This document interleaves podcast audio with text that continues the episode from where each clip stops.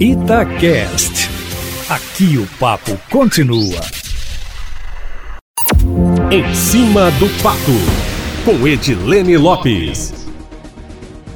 As atividades presenciais nas escolas que seriam retomadas na rede pública estadual na próxima segunda-feira, dia 19, começando pelos alunos do terceiro ano do ensino médio, que são os mais velhos, que estão prestes a fazer o Enem, até o momento não tem mais data definida para retornar. O motivo, Eustáquio, é eliminar do Sindiúte, o Sindicato Único dos Trabalhadores em Educação, proibindo o retorno das aulas presenciais até que todo o protocolo sanitário seja cumprido.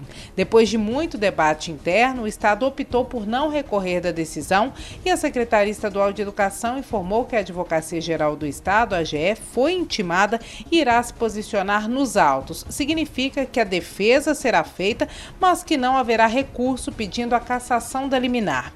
O Estado vem argumentando, Eustáquio, que concorda com o que a liminar exige, que é o cumprimento dos protocolos sanitários, mas afirma que já está cumprindo as regras e vai apenas demonstrar isso no processo e acredita que as explicações devam ser suficientes para derrubar a liminar. O procedimento, Eustáquio, é considerado pouco comum, já que quando não se concorda com o impedimento, o costumeiro na justiça é recorrer.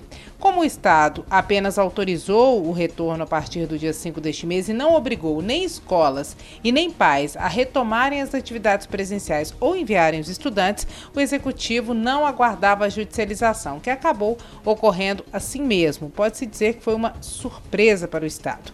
A rede estadual, que adotou aulas remotas pela internet e pela TV, depois da suspensão das aulas, vai manter as atividades online até o dia 30 de janeiro, quando termina o ano letivo, que foi revisto também, Eustáquio Ramos, por causa da pandemia. Em Belo Horizonte, hoje o próprio presidente do Tribunal de Justiça de Minas Gerais, desembargador Gilson Soares Lemes, aceitou um pedido da Prefeitura da capital e suspendeu os efeitos de uma medida liminar que permitiu o funcionamento de creches e pré-escolas na capital, que também estão autorizadas de acordo com o Estado, que no momento está impedido pela Justiça. Apesar de BH estar na região central, que está na onda verde do programa Minas Consciente, condição que, pelas normas do Estado, propicia a retomada, o município tem autonomia para decidir quando será a volta às aulas na capital, Eustáquio. Aqui em Belo Horizonte, de todas as escolas, a única que está autorizada a ter aulas presenciais é o Colégio Militar, administrado pelo Exército, que conseguiu autorização na Justiça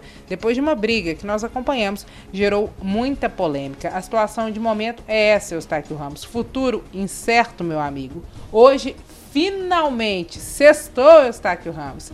E na segunda eu volto, sempre em primeira mão e em cima do fato.